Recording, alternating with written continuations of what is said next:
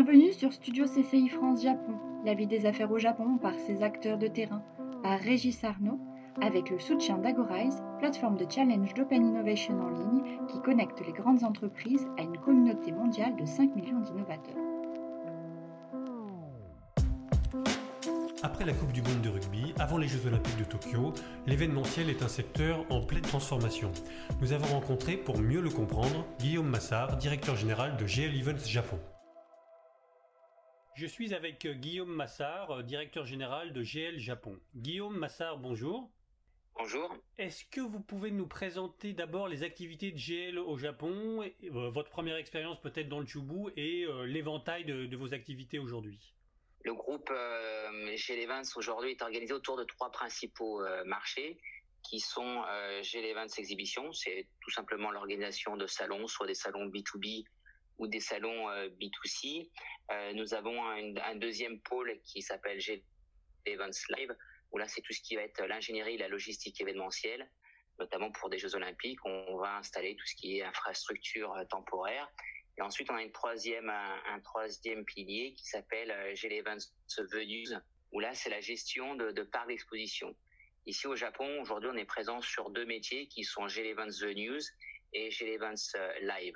Euh, j'ai les Venues à travers ce parc d'exposition qu'on euh, qu'on gère depuis euh, un an. On a fêté la première année le 30 août 2020, car ce parc d'exposition a ouvert le 30 août 2000, 2019. Donc ça nous a permis de mettre un premier pied sur le marché japonais dans la gestion de, de parcs d'exposition. que dire de cette première cette première année? À travers ce, ce MICE à euh, Sky Expo. Aujourd'hui, on est plutôt sur une dynamique qui est, intéressante, avec un parc d'exposition qui a un an. Euh, juste avant, euh, malheureusement, ce, Covid, avec la fermeture du, parc à partir du 30 mars 2000, 2020, on a accueilli un petit peu moins de, de 700 000 personnes, donc en l'espace de, de 7 mois et euh, environ 83 euh, événements. Donc, c'est des événements qui vont euh, de l'organisation de, salons, des concerts, des événements corporate. Donc, voilà un petit peu l'activité de, de Events au Japon à ce jour. Vous pouvez nous présenter les, métiers que charrie votre activité pour bien avoir conscience de, tout ce qui, est autour de l'organisation d'événements et de votre métier principal? L'événementiel, euh, c'est très large. Hein.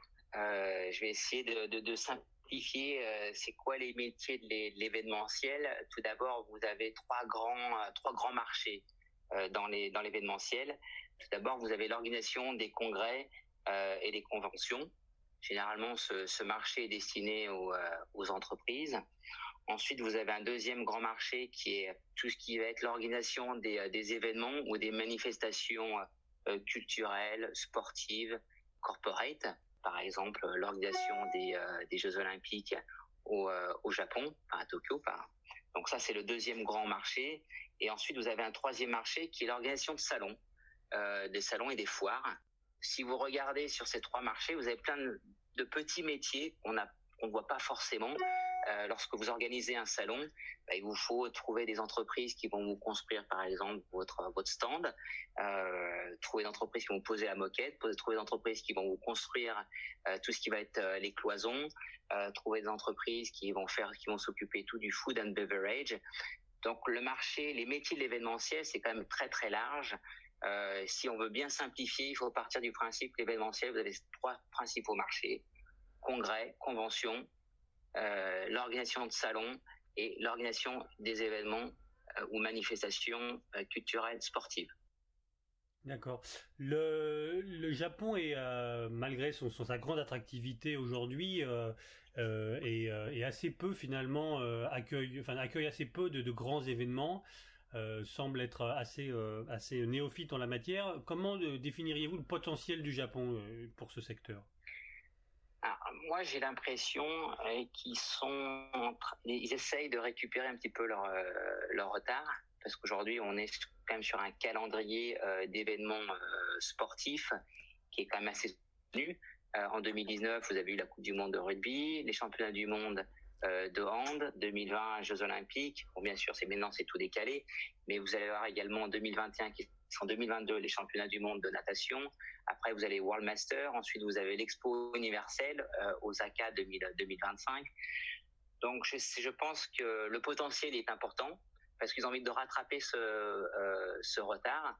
Euh, vous avez également euh, l'année dernière a été c'est la première fois que le PGA est venu au, Japon. Donc, ils sont dans cette dynamique de vouloir organiser de plus en plus d'événements sportifs. je pense qu'aujourd'hui, le Japon représente quand même un marché à, fort potentiel sur l'organisation d'événements.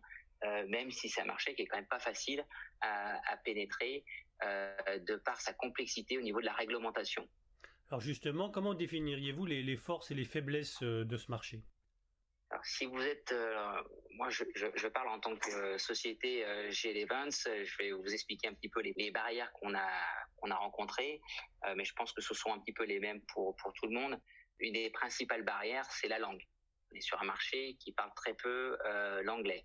Donc, si vous êtes une société étrangère euh, qui vient au Japon, vous êtes euh, obligé euh, de maîtriser cette langue japonaise. Donc, si vous ne la maîtrisez pas, bah, il faut il faut embaucher du personnel japonais. il y a une vraie différence culturelle qu'on n'a pas qu'on n'a pas cette sensibilité si on reste en France.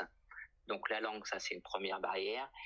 une autre barrière à l'entrée est la réglementation dans le milieu de l'événementiel euh, la réglementation est très contraignante et c'est ce qui fait peut-être par rapport à nos pays euh, en Europe, euh, vous avez très peu de de grosses manifestations culturelles avec de grosses infrastructures temporaires parce qu'ici dès qu'on veut mettre en place des infrastructures temporaires c'est des questions de permis de construire des questions de, de licence de construction on est également donc tout coûte cher donc ça, ce sont vraiment de, de grosses, euh, de grosses barrières. Je ne sais pas si on peut appeler ça euh, force, une faiblesse du marché japonais, mais c'est des réalités.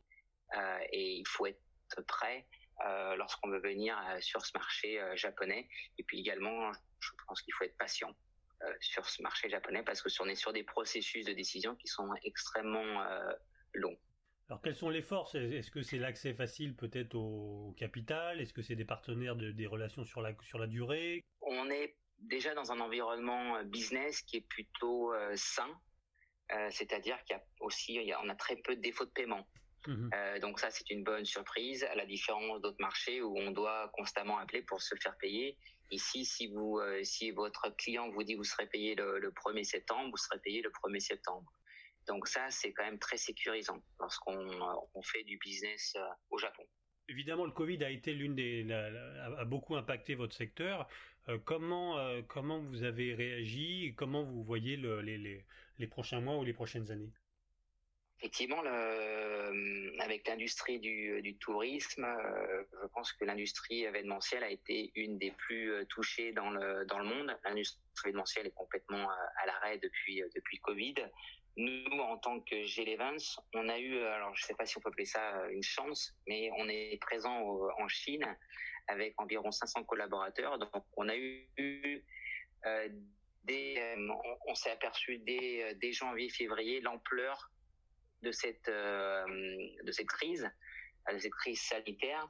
Donc, ça nous a permis d'anticiper et de mettre en place des un plan d'action très tôt et pas d'attendre. je de mémoire, hein, en, France, on, a on a commencé à prendre conscience de, cette crise, je crois, à partir d'avril, avril, avril, mai, avec le, confinement. Euh, nous, dès février, malheureusement, on a senti ça en Chine et on a commencé à anticiper euh, et mettre en place des mesures sanitaires à l'intérieur, par exemple, ce que je vous ai au, au, début, euh, un de nos pôles d'activité, la gestion d'espace, on en a 50 dans le monde euh, entier. Donc, on a mis en place un certain protocole, des mesures sanitaires, euh, par exemple, qui sont euh, orientées autour de quatre, euh, de quatre axes. Euh, tout d'abord, la, protection des personnes, parce qu'on reçoit du monde dans des parcs d'exposition, des parcs d'exposition qui font près de 150 000 mètres carrés. Celui d'Aichi Skypo fait 62 000 mètres carrés. Donc, la protection des personnes, qu'est-ce que ça veut dire? Bah, C'est d'imposer euh, le masque à tous nos, à tous nos visiteurs, mettre à disposition du, gel euh, hydroalcoolique. Donc la protection des personnes, c'est un premier axe. Ensuite, on a mis en place un autre axe qui est l'hygiène. On a renforcé le, le, le protocole de, nettoyage à l'intérieur de l'ensemble de nos, de nos sites, euh, la maintenance, les déchets. On a renforcé également la, la ventilation. Ensuite, il y a un autre axe euh, sur lequel on, a, travaillé, c'est effectivement le respect de la distance euh, physique et le contrôle des flux. Aujourd'hui, à l'intérieur de nos, de nos différents parcs d'exposition, euh, nous avons mis en place euh, pour contrôler ces flux un, parcours de, sens euh, unique. On essaie également au maximum de délimiter les espaces. Et je pense qu'on va encore continuer à accentuer ce, protocole sanitaire parce que on apprend aussi tous les jours comment mieux organiser nos, nos parcs, nos parcs d'exposition.